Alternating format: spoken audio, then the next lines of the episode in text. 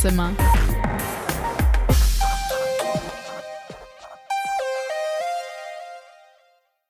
Hallo und willkommen bei CouchFM, dem Berliner Campus Radio. Heute gibt es ein neues Gästezimmer. Für euch im Studio sind heute Nika und Paul. Hallo. Und zu Gast ist bei uns Frau Susanne Hennig-Welsow von der Partei Die Linke.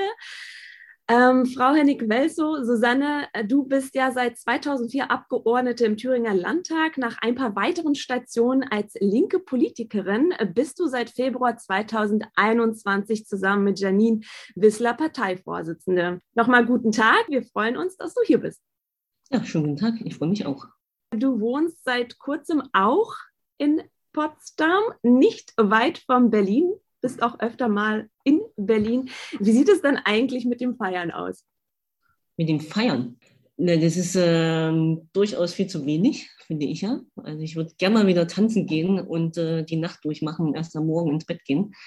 Das ist nur in Zeiten des Wahlkampfes und äh, der Partei schon seit einem halben Jahr echt schwierig geworden, obwohl ich das wirklich auch zum Leben brauche ich wohne ja auch in Erfurt. Ich habe da meinen Hauptwohnsitz, weil ich immer noch das Landtagsmandat auf dem Thüringer Landtag habe und bin da auch die Hälfte der Zeit. Und äh, da ich ja aber tatsächlich auch als Parteivorsitzende in Berlin arbeite, habe ich eine Wohnung in Potsdam.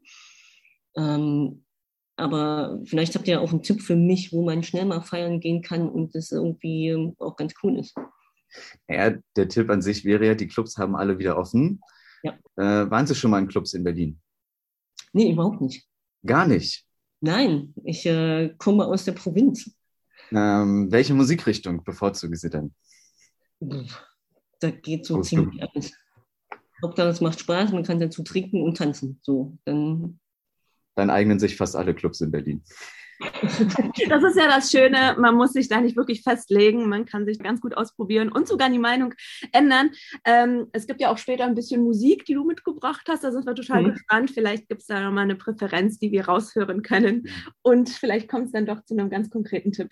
Ja. äh, wenn wir schon beim Thema Feiern gehen sind, dann ist, äh, sind wir nicht weit entfernt von der Cannabis-Legalisierung. Die Grünen wollen das ja auch. Gegebenenfalls, es würde kommen. Ähm, hätte das einen persönlichen Einfluss für dich? na, erstmal finde ich es richtig, dass es kommt, damit wir nicht weiter äh, bei Cannabis über Kriminalisierung und ähnliches reden. Äh, es hätte keinen äh, persönlichen Einfluss auf mich, aber ich finde, das äh, muss schon jeder selber entscheiden, ob er Cannabis rauchen will oder nicht oder was auch immer damit macht. So. Ähm, Ich äh, liebe mein Bier, sagen wir es mal so. Oh, dann, dann, das ist die perfekte Überleitung, weil die Schaumweinsteuer soll ja schon abgeschafft werden. Und aus studentischer Sicht wäre es vielleicht auch ganz cool, wenn die Biersteuer abgeschafft wird. Na, ich äh, kann gar nicht sagen, ähm, was die Biersteuer tatsächlich auch an Steuereinnahmen Einnahmen in Deutschland ausmacht. Das dürfte aber etliche sein. Bei der Schaumweinsteuer sind es ja schon fast 500 Millionen. Mhm. Ähm, insofern wäre das auch gar nicht so ganz einfach, das abzuschaffen. Ähm, aber ich finde, ähm, das Bier günstiger zu machen, ist eigentlich eine gute Idee. Jetzt nehmen wir ins nächste Wahlprogramm auf, oder? Da nehme ich sie beim, nehme ich dich beim Wort. Ach, das mit dem Sitzen fällt mir heute schwer. Gut, dann kommen wir jetzt erstmal zum Wahlkampf. Der Einstieg in den Wahlkampf. An sich war es für dich äh, zu erwarten, dass das jetzt so läuft, wenig inhaltlich, viel, sage ich mal, beschäft wurde sich beschäftigt mit gewissen Plagiaten, sonstigen Verfehlungen von Politikern und wie siehst du es aus der Sicht der Linken, wie es für euch gelaufen ist? Na, ich würde mal sagen, seitdem ich Vorsitzende sind, seit äh, Februar, hat sich einiges in der politischen Landschaft verändert. Also nicht zwingend wegen uns, sondern ähm, aufgrund, äh, sagen wir mal, der wirklich ähm, rotierenden gesellschaftlichen Verhältnisse. Als wir angetreten sind als Vorsitzende, war noch irgendwie völlig klar für alle, es wird in irgendeiner Form Schwarz-Grün geben. Was anderes kommt gar nicht in Frage. Äh, heute sehen wir, dass es diese Option fast überhaupt gar nicht mehr gibt. Also da müsste noch einiges passieren. Und deswegen äh, daran sieht man schon, wie beweglich auch die politische Lage gerade ist. Und das ist extrem schwierig auch für Parteien und Politik logischerweise, weil natürlich Strategien immer an gewisse Annahmen äh, auch angepasst sind. Was die Inhaltlosigkeit dieses Wahlkampfes angeht, bin ich schon sehr überrascht, ähm, auch in welcher Form über Menschen, mit Menschen, also über Menschen geredet wird, mit Menschen umgegangen wird. Äh, natürlich macht jeder Fehler. Äh, dass man die auch vermeiden kann und muss als Politikerin, ist auch klar. Das geht nur nicht immer. Äh, und ich glaube, das schadet einer demokratischen Gesellschaft, wenn man ausschließlich äh, Politiker-Bashing macht als Wahlkampf. Ich finde, das hat sich ein Stückchen weit gedreht äh, bei der Frage Hochwasser. Da ist durchaus die Klimafrage ja auch zentral, als auch, wie ist eigentlich ähm, Deutschland aufgestellt, jetzt schon in dem Klimawandel, den wir erleben. Weil da ist er einfach schon.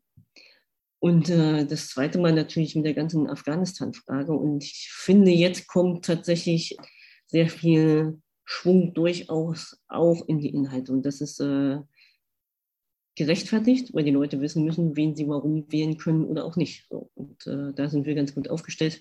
Deswegen würde ich sagen, uns kommt das gerade jetzt zugute. Würdest du sagen, dass die inhaltliche Ebene jetzt fast schon zu spät kommt? Das weiß ich nicht. Ähm, ein Stückchen weit vielleicht, äh, weil der Scholzzug, den wir gerade erleben, der speist sich ja auch ein Stückchen weit daraus, dass äh, die anderen beiden Kandidatinnen, also Laschet und Baerbock, für weite Teile der Bevölkerung als nicht mehr wählbar gelten. Und ähm, das, daraus zieht auch die SPD und Scholz äh, eine gewisse Kraft. Das hat noch nicht viel mit ähm, Inhalten zu tun oder mit Veränderungswillen in die eine oder andere Richtung. Da ist ja äh, Olaf Scholz auch sehr beweglich, was ich wiederum problematisch finde. Und deswegen kommt es ein Stückchen weit zu spät, ja. Das kann sein. Ihr liegt ja gerade nach aktuellen Umfragen bei 6 Prozent. Und das sind. Hm? Es gibt auch 6,5. Okay, okay. 6,5. Das bleibt dann äh, summa summarum bei äh, 3 Prozent weniger als äh, noch vor vier Jahren. Jetzt sind es noch zwei Wochen. Was würdest du sagen, geht realistisch noch für die Linke? Also ich glaube, dass wir tatsächlich noch eine Chance haben, das Ergebnis auszubauen die, äh, wenn man sich die Umfragen anschaut, ich meine, wir sind als Partei Die Linke in den vergangenen Jahren, also auch vor einem Jahr, als wir angetreten oder gesagt haben, wir kandidieren, jetzt waren wir auch bei 6, 7 Prozent. Ähm, das heißt, es ist ja, ihr wisst selber, dass äh, Wahlen zwischen den Wahlen gewonnen werden und dass wir Fehler gemacht haben, die auch in der Vergangenheit liegen, wo wir jetzt versuchen natürlich trotzdem die aufzuholen. Jetzt haben wir zum einen die Koalitionsdebatte was uns als Linke durchaus ja in die Lage versetzt, sehr deutlich machen zu können, warum es eine Linke gerade mit SPD und Grünen braucht. Und gerade äh, mit den dringlichen gesellschaftlichen Fragen wie Klimawandel, soziale Frage, Umverteilung, ähm, warum es da tatsächlich auch eine Linke braucht, um Druck auf die anderen Parteien zu machen, auch möglicherweise in einer Regierungskonstellation. Und äh, zum anderen äh, sind wir natürlich guter Dinge, ähm, dass wir auch die, die letzten Wochen noch mit aller Kraft, ähm, ja, eigentlich den Willen, den ich breit erlebe, auch auf der Straße, dass sich tatsächlich etwas verändert hin in eine progressive Richtung, dass äh, uns das auch nutzt. Ähm, das sehr ähm, beachtlich ist, dass sich der Scholzzug tatsächlich, wenn man sich die Fragen genauer anschaut, äh, wenn euch das auch interessiert, im Osten dazu führt, dass eher die Linke gewählt wird, ähm, also dass die Linke einen kleinen Sprung macht also Sprung ist übertrieben, aber ähm, aufwärts geht und äh, in den westdeutschen Bundesländern eher die Grünen gewählt werden. Das finde ich äh, ein ganz äh, ähm, ja nicht erwartbaren Effekt, aber es erklärt sich natürlich, weil im Osten eher immer Regierungsparteien gewählt werden. Ähm, wir haben da äh, zwei Regierungen im Osten schon. So, also insofern ist alles drin. Ich stecke da nicht auf und ich bin guter Dinge, dass das noch besser wird. Bevor wir über Rot-Rot-Grün reden, was wir natürlich machen müssen, ähm, wo siehst du euch? Bei wie viel Prozent am Ende? Bei so viel wie möglich. Gut, aber sagen wir mal, du kannst uns ja zwei Zahlen nennen. Wunsch und, sage ich mal, realistische Einschätzung. Ich glaube, dass wir auf die sieben bis acht noch kommen können. Okay. Also es hat ja jede und jede selbst in der Hand, äh, auch die Berlinerinnen, die jetzt noch wählen gehen können und gleichzeitig ja die Landtagswahl auch noch haben. Ähm, das äh, kann ja jeder selbst mit beeinflussen, aber sieben bis acht Prozent halte ich noch für möglich. Ja. Dann kommen wir zu Rot-Rot-Grün, weil du es ja schon angesprochen hast. Es scheint ja in greifbarer Nähe zu sein. Wie wir vorhin auch schon festgestellt haben, äh, Anfang des Jahres stand für alle fest, es wird schwarz-grün. Und jetzt gibt es natürlich einige Punkte, wie zum Beispiel der Punkt NATO. Da kam von dir kein klares, ausdrückliches Bekenntnis. Was dann von SPD und Grünen wieder anders kommentiert wurde, da die natürlich ausdrücklich der NATO zustimmen. Würdest du immer noch bei dieser Aussage bleiben? Ja, natürlich. Also wer Bekenntnisse will, muss in die Kirche gehen. Und wir sind in der Politik nicht in der Kirche und keine Glaubensgemeinschaft. Und ähm, Bekenntnisse sind noch lange keine gemachte Politik. Es ist ja alles sehr überschaubar, warum es dieses Bekenntnis geben soll, eben, ähm, damit möglicherweise es der SPD oder den Grünen einfacher fällt, äh, sich äh, der FDP und der CDU äh, tatsächlich äh, in die Nähe zu begeben. War die Pressestelle. Ähm, und ähm, ich finde, dieser NATO, die äh, ja durch Macron, durch äh, andere ähnliche auch selbst schon als Hirntod bezeichnet worden ist, kann man keine Zustimmung geben.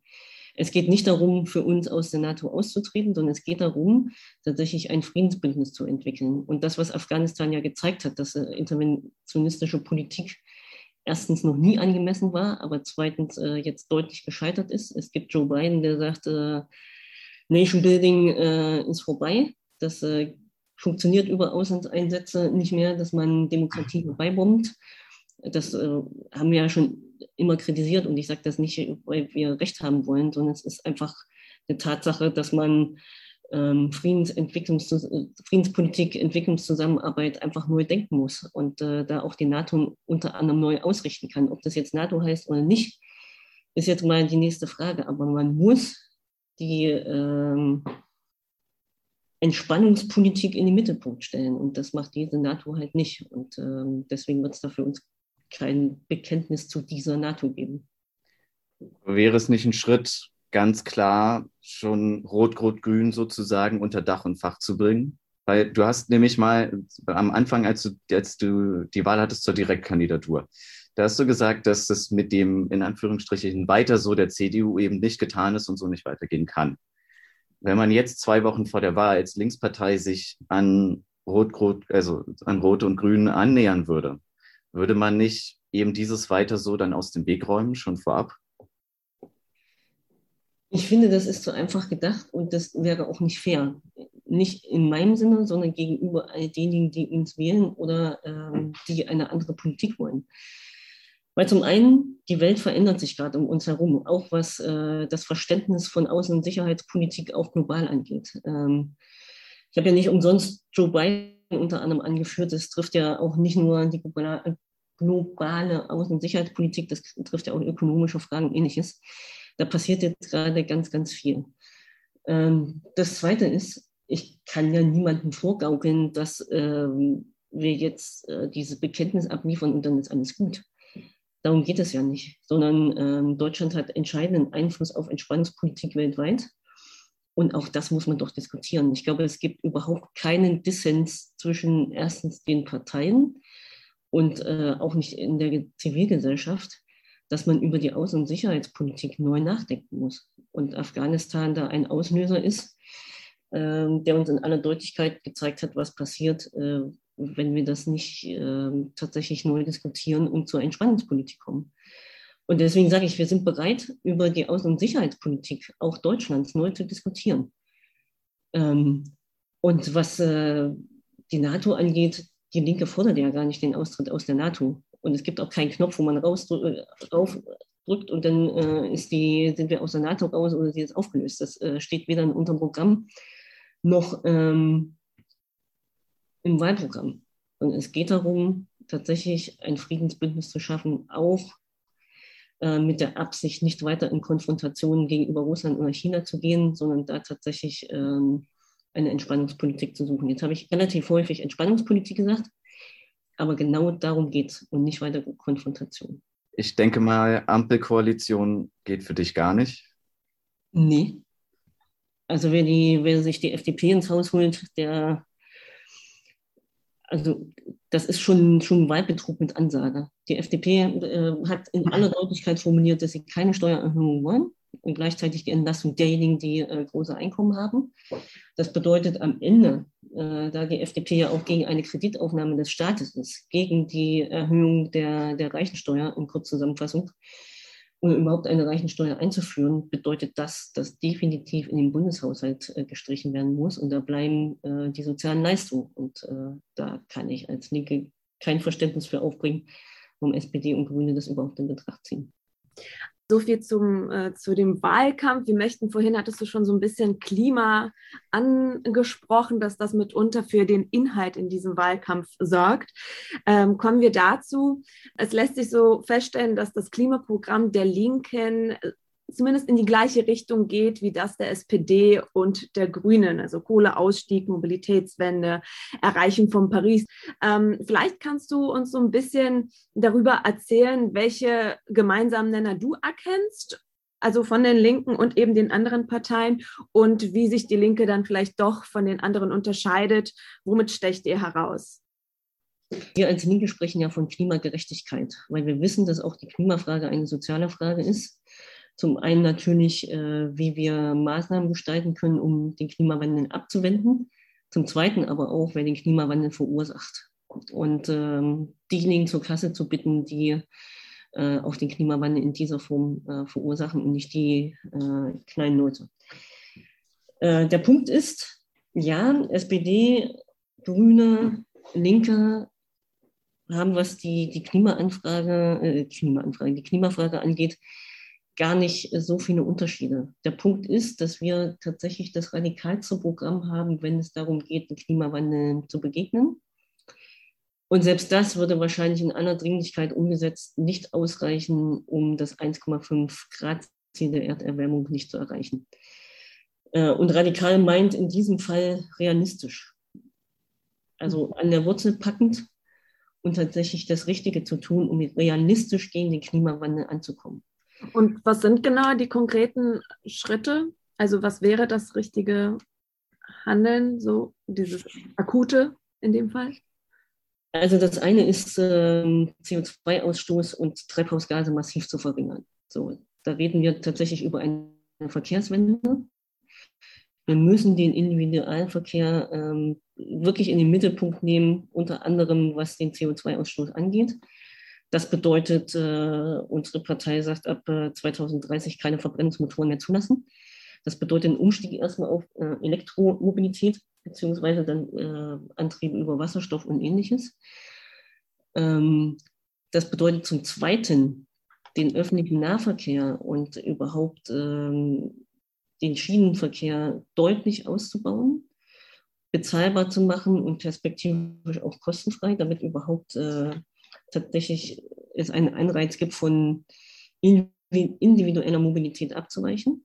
Das ist der eine Punkt, also ganz groß äh, äh, die Verkehrswende. Das zweite ist natürlich die Energiewende im Sinne von den Ausbau von erneuerbaren Energien jetzt und sofort tatsächlich auf den Weg zu bringen und bis 2035 äh, klimaneutral auch produzieren zu können. Äh, und damit meint das natürlich auch Produktion, Industrie und ähnliches. Ähm, der dritte Punkt äh, ergibt sich faktisch natürlich aus der äh, Kohleförderung auszusteigen. Wir sagen, ab 2030 äh, soll das nicht mehr stattfinden. Der Beschluss der Bundesregierung ist 2038. Ähm, und gleichzeitig die Atomkraft natürlich auch ein Stückchen, also nicht ein Stückchen weit, sondern die Atomkraft aufzugeben. Das gibt übrigens ähm, immer heftige Diskussion, wie das funktionieren kann, aber ich bin der festen Überzeugung, es kann funktionieren. Und äh, der nächste größere Punkt ist natürlich, wenn es um Klima geht, äh, ist tatsächlich zu sagen, die großen Energiekonzerne gehören vergesellschaftet. Wir haben jetzt schon eine ganze Weile geredet und sind noch nicht zum ersten Song gekommen. Was, was wäre denn das erste Lied, das du uns mitgebracht hast? Also, ich hätte mehrere. Ich habe zuallererst tatsächlich Jan Delay mit Feuer. Sehr schön. Passt auch so ein bisschen zum Thema Klima. Weit hergeholt jetzt, ich weiß. ja, und ich habe äh, das in Erinnerung, äh, als ich damals bei den G8-Protesten in Rostock war, hat Jan Delay auch auf der Bühne gespielt und äh, Musik gemacht. Und deswegen ist mir das sehr eingebrannt als so ähm, ja, also ich hab, verbinde da die G8-Proteste mit. Das ist tatsächlich ähm, für mich eine sehr intensive Zeit gewesen.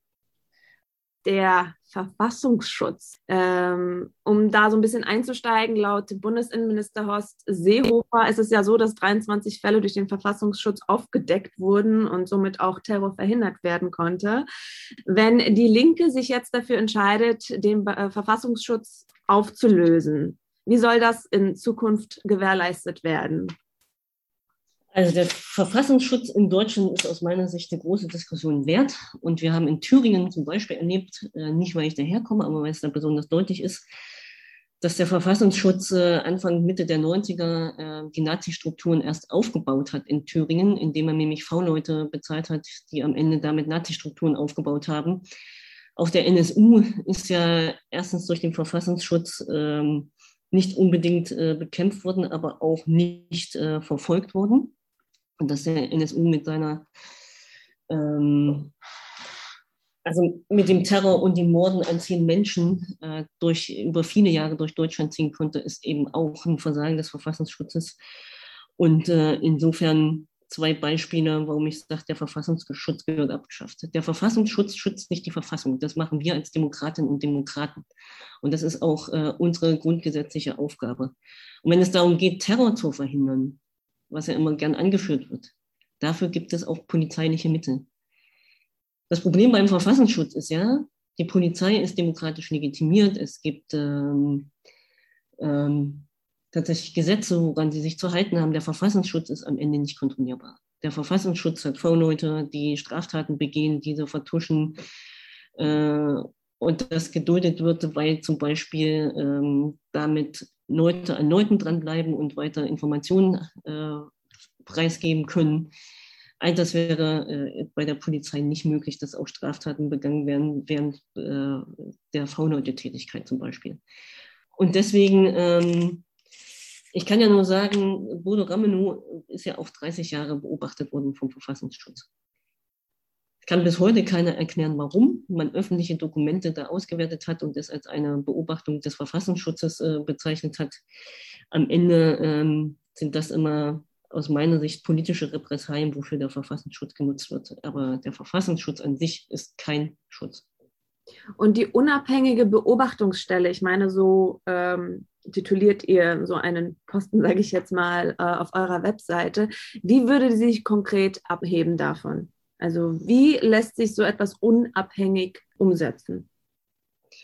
Na, man kann äh, durchaus ja Institutionen, Institutionen als Staat äh, bilden und äh, aufbauen, indem man zivilgesellschaftliche äh, Organisationen auch unterstützt, die zum Beispiel auch ähm, die ganze Frage Demokratieschutz, äh, Toleranz, Weltoffenheit, die ganze Frage Rechtsextremismus durchaus ins Visier nimmt. Und es geht darum, zivilgesellschaftlich äh, Demokratie tatsächlich zu stärken, zu unterstützen. So, und alles andere, was Terrorismus angeht, habe ich ja gedacht, da gibt es polizeiliche Mittel. Dafür gibt es die Polizei. Und äh, da ist auch sehr viel machbar, ähm, was aber nicht geheim sein muss. Glaubst du, die Mittel reichen aus, gerade auch in Bezug auf ähm, Cyberangriffe etc.? Na, ich glaube, keiner von uns spricht gegen äh, die Abwehr von Cyberattacken und Ähnlichem. Darum geht es ja gar nicht. Ne? Es geht darum, ob das ein Geheimdienst machen muss. Ein Geheimdienst, der nicht kontrollierbar ist und der sein eigenes Spiel spielt. Okay. Und an Hans-Georg Maaßen sieht man, äh, wie man auch äh, tatsächlich äh, politisch dieses Amt führen kann. Und das geht so überhaupt gar nicht. Dann müssen wir jetzt mal wieder zur Musik kommen. Ähm, du kannst dir jetzt gleich zwei Lieder hintereinander wünschen. Ja, dann habe ich zum einen Ketka im Sommer 89. Ich finde, es ist eine hervorragende Beschreibung von, ähm, ja, wie, kom wie komplex auch manchmal Entscheidungen sind. Äh, und äh, wenn ich Ketka im Sommer 89 höre, äh, das geht mir immer noch sehr nah, weil das natürlich auch ein Stückchen weit meine eigene Geschichte ist. Jetzt nicht die Flucht, aber tatsächlich ähm, der Zeitraum, das jetzt zu erlebt zu haben, die Wendezeit auch aus der DDR-Perspektive. Und das zweite ist tatsächlich Pharrell Williams mit Happy. Und ich glaube, das erklärt sich von allein. Alex Berlin auf 91.0.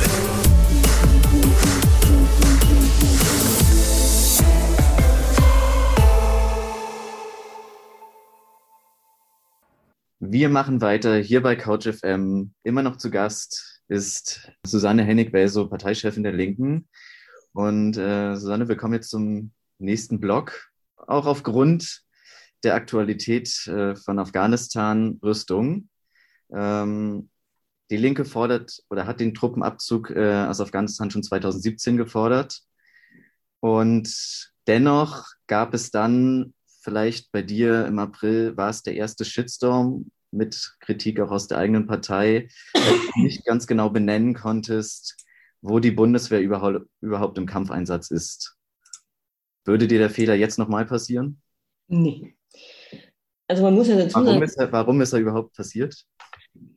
das kann ich dir gar nicht so genau beantworten. Das war ja, du ziehst ja auf das Interview von Tino Jung ab. Da habe ich zweieinhalb Stunden im Interview gesessen und äh, die 90 Sekunden waren es dann. Ähm, und ähm, ich habe es gewusst, aber ich habe es äh, nicht sagen können. Das sind manchmal so Situationen, das kennt ihr wahrscheinlich auch. Ähm, man hat es im Kopf und traut sich selber nicht. Äh, und so ist es entstanden.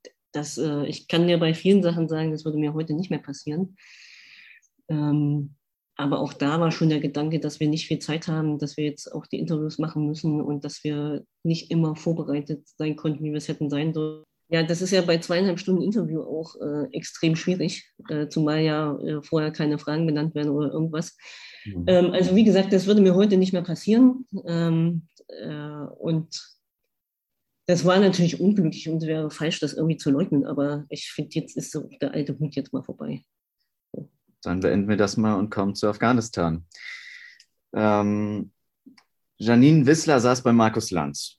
Ähm, der Auftritt hat für viel Kontroverse gesorgt. Ihr habt als Partei äh, zur Abstimmung des Bundestagsmandates eine Empfehlung rausgegeben, sich zu enthalten.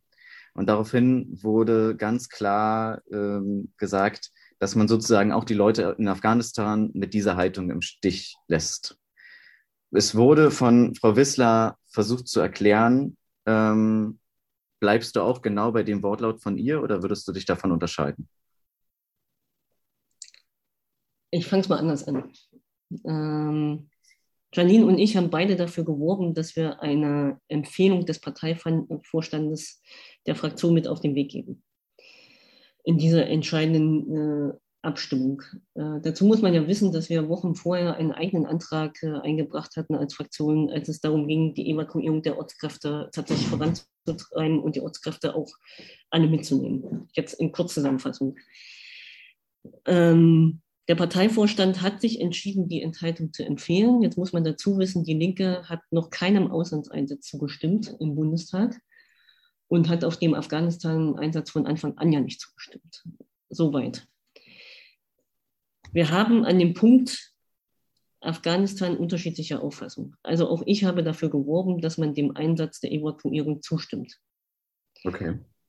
Ähm, und dennoch vertrete ich natürlich als Parteivorsitzende den Beschluss des Parteivorstandes und habe das auch in der, in der Fraktion so getan. Äh, ich verstehe, warum man sagt, ähm, das ist nicht eindeutig und das ist zu wenig. Allerdings muss man andersherum natürlich auch sehen, dass zum ersten Mal auch 48 Abgeordnete einem Einsatz nicht widersprochen haben von uns. Ähm und äh, natürlich wäre es aus meiner Sicht äh, wahrscheinlich wesentlich einfacher gewesen und hätte zu weniger Kontroverse geführt, zumindest in einem Teil der Gesellschaft, dafür dann wieder in dem anderen, wenn wir äh, zugestimmt hätten. Weil aus meiner Sicht ist es kein Kriegseinsatz, das ist ein Evakuierungseinsatz, der ist zeitlich befristet, das ist kein äh, ähm, weiter vorbereiteter Kriegseinsatz und man bleibt dann da. Das ist es alles nicht. Und ich sehe schon, dass man äh, Leute da nicht im Stich lassen kann. Also es gab Gründe, warum ich für Zustimmung geworben habe. Ich kann ein Stück nachvollziehen, warum wir uns auch für die Enthaltung äh, entschieden haben, weil wir natürlich auch äh, in dem Fall äh, auch Strömungen in der Partei haben, die ähm, mitgenommen werden müssen. Und äh, insofern, ja, die Enthaltung ähm, haben wir der Fraktion empfohlen. Ich will jetzt nicht zu sehr aufgreifen, was bereits schon in anderen Sendungen gesagt wurde, aber ist es nicht wieder mal ein Zeichen, das ihr gesetzt habt, wo die Linke sich teilweise manchmal selbst im Weg steht? Ich weiß gar nicht, ob es darum geht, dass die Linke sich selbst im Weg steht, sondern es geht ja in dem Fall, und so verstehe ich deine Frage, darum, wie ernsthaft sehen wir eigentlich Politik, die passiert und wie ernsthaft sehen wir auch die Not von Leuten. So, in den, dem Zusammenhang kann ich die Frage verstehen. Und äh, deswegen sage ich ja, es gibt Gründe, warum ich Zustimmung empfohlen habe. Ja. Ähm, aber Fakt ist nochmal, und das ist äh, durchaus eine neue neue Entwicklung gewesen, dass sich 48 äh, Abgeordnete nicht gegen diesen Einsatz entschieden haben. Das äh, mag für euch nicht gelten, aber es ist ein Schritt äh, zu sagen, wir sehen schon, dass es da eine Veränderung auch ähm, in der globalen Außen- und Sicherheitspolitik gibt und dass wir jetzt hier auch intervenieren müssen. Und Würdet ihr auch weiterhin dabei bleiben, solche Zeichen klar zu setzen, auch in den nächsten zwei Wochen Wahlkampf noch? Oder falls wieder solche, ähm, solche Themen anstehen, dass ihr bei der linken Leitlinie ganz stark bleibt? Oder vielleicht doch Zugeständnisse zu Rot-Rot-Grün machen würdet, taktisch anders? Ich habe das ja früher in unserem Interview schon gesagt. Ich finde, man muss neu auch äh, als deutsche Linke, aber auch als deutsche Gesellschaft über eine Entspannungspolitik reden, die nicht nur ähm, äh, militärisch geprägt ist. So. Und da äh, kann ich versichern, dass sich daran die Partei Die Linke äh, beteiligt. Und ähm, ich glaube, dass es etwas ist, was diese Gesellschaft führen muss. Ich glaube nicht, dass wir demnächst über NATO-Einsätze reden. Ich glaube nicht, dass wir demnächst über Kriegseinsätze reden. Aber wir müssen zum Beispiel dem Atomwaffenverbotsvertrag beitreten. Wir müssen endlich die Rüstungsexporte stoppen. Das sind alles Fragen, die man sofort beantworten kann, weil natürlich jede Waffe die Hand findet, äh, die abdrückt. Und ähm, insofern sind da auch viele, viele Fragen neben der großen Entspannungspolitik, die wir hier selbst entscheiden können, was Rüstungsindustrie angeht, was Rüstungsexporte angeht, äh, weil wir am Ende mit diesen ähm, ja, ähm, mit Rüstungsindustrie und Exporten natürlich auch Gewinne machen. Und äh, das müssen wir uns äh, tatsächlich ja auch als deutsche Gesellschaft dann auch vorhalten. Okay, dann kommen wir wieder zu Musik und beenden das Afghanistan-Thema und das Rüstungsthema. Ähm, mit welchem Song? Billy No Mains mit No. Es ist durchaus ja eine äh, Künstlerin, die ganz nah an Sniff und Mods dran ist. Und ich äh, mag diesen Song auch vor allen Dingen äh, nicht nur ähm, wegen des Textes, sondern auch tatsächlich wegen seiner äh, musikalischen Stärke. Wir sind zurück bei Couch FM im Interview mit Susanne Hennig-Welso. Und wir haben jetzt ein paar Fragen aus der Redaktion für dich. Ja, erste Frage: Was wäre denn deine Lieblingskanzlerin? Meine Lieblingskanzlerin? Kanzler, Kanzlerin, genau. Kanzlerin. In dieser Wahl natürlich. Bei dieser Wahl? Ja, und generell natürlich auch. Also du kannst ja. dich selbst nennen. Na, mein Lieblingskanzler wäre Gregor Gysi. Und bei dieser Wahl? Der äh, geht ja auch bei dieser Wahl. Ich meine, der Kanzler wird vom Bundestag gewählt. Also insofern alles noch drin. okay, halten wir fest, Gregor Gysi. Als Kompromisskandidat. Und selbst? Was selbst? Naja, das Kanzleramt. Für ich, dich. Du, ich habe äh, einen siebenjährigen Sohn und ähm, ich äh, setze durchaus Prioritäten. Und äh, ich mache sehr, sehr gern Politik. Ich bin auch sehr gern Bundesvorsitzender und auch sehr gern im Bundestag und habe auch gern die Regierung in Thüringen mitgeführt. Aber ich weiß, ähm, dass mein Kind auch nur einmal klein ist. Also dann noch ein paar Bundeswahlen sozusagen hinter uns bringen, dann ist die Volljährigkeit erreicht und vielleicht in Zukunft. Na, schauen wir mal, ne? Man soll ja nichts ausschließen. Okay. Schauen wir mal. Dann direkt zur nächsten äh, Frage in unserem Pod. Wie soll Flüchtlingshilfe konkret aussehen? Oh, das ist ja ein schönes Thema. Ähm, also, wir können das ja mal ganz praktisch machen an dem Thema Afghanistan. Wir haben als Linke immer dafür plädiert, dass es sicher, also beginnt mit sicheren Fluchtrouten, dass niemand auf dem Mittelmeer ertrinken muss, äh, weil er oder sie sich nicht in den Flieger äh, setzen darf, weil es kein Visum gibt. Das heißt äh, auch, es muss möglich sein, erst in Deutschland das, ähm, das Asyl zu beantragen, um das Visum beantragen zu können, also sprich sichere Fluchtrouten von überall her. Ähm, Das nächste ist, dass wir natürlich sagen, ähm, wir haben genug Platz in Deutschland. Äh, wir sind unter anderem ja auch äh, sehr beteiligt äh, in der ganzen ähm, Diskussion sichere Häfen. Da sind ja auch unsere Regierungsländer auch dabei. Berlin ist sicherer Hafen, Bremen ja auch. Und ähm, wir unterstützen das auch sehr. Wir wollen, dass das Asylbewerberleistungsgesetz ähm, faktisch fällt, sondern eine soziale Sicherung für alle ähm, zum Zuge kommt. Ähm, wir wollen, dass alle dezentral untergebracht wird, werden, dass, äh, dass man zwei Staatsbürgerschaften haben kann, dass man äh, hier zu Hause bleiben kann und dass alles, was die Anerkennung von Staatsbürgerschaften und Einbürgerungen und ähnliches wesentlich schneller geht. Und äh, ich glaube, es gibt an die 60 Möglichkeiten, welchen Status man als Flüchtling in Deutschland haben kann. Und das muss einfach aufhören und es muss klar sein, wer hier lebt, äh, der kann auch hier bleiben und der hat ja eine Bleibeperspektive. Punkt. Danke dir für diese Antwort. Wir Dann, haben noch zwei Fragen tatsächlich. Dann eine Frage aus der Redaktion war, wo muss sich die Linke noch verbessern? Vielleicht kannst du doch persönlich darauf eingehen, was du an Verbesserungsvorschlägen vielleicht hättest. Oder Ansätze. Wo muss sich die Linke verbessern? Also natürlich im Wahlergebnis muss sie sich verbessern, logisch, aber das ist ja äh, nur mittelbar durch uns beeinflussbar im Moment. Ähm, ja, ich finde durchaus, dass wir äh, nach der Bundestagswahl ähm, viele Entscheidungen treffen müssen, die wir bisher nicht getroffen haben. Dass wir entscheidungsfreudiger werden, dass wir ähm, tatsächlich auch weiter noch mehr wieder gesellschaftliche Diskussionen wahrnehmen und äh, uns nach vorne entwickeln. Ich glaube, dass wir ganz viel Potenzial haben, auch äh, zukünftig Politik gestalten zu können. Ähm, aber daran, wo wir, woran wir ja auch schon arbeiten, ist natürlich auch noch eine stärkere Verantwortung zu kriegen. Und das sind alles Aufgaben, die vor uns liegen und ähm, durchaus ja, glaube ich, darunter fallen, wo wir besser werden können. Würdest du sagen, dass es an der Zeit ist, dass die Linke mehr Verantwortung übernehmen muss? Oder dass die Zeit eigentlich fordert, dass die Linke mehr Verantwortung übernehmen muss? Ich finde beides. Eins würde ich noch gerne in Bezug auf die Linke fragen, ähm, ob vielleicht auch innerparteilich die Strukturen besser geklärt werden sollen oder beziehungsweise die Richtungsvorgabe auch innerparteilich eingehalten, werden sollte. Ich spreche da jetzt auf zum Beispiel Sarah Wagenknecht an. Naja, es ist, ähm, wir sind eine sehr plurale Partei. Das äh, ist, glaube ich, sehr, sehr deutlich.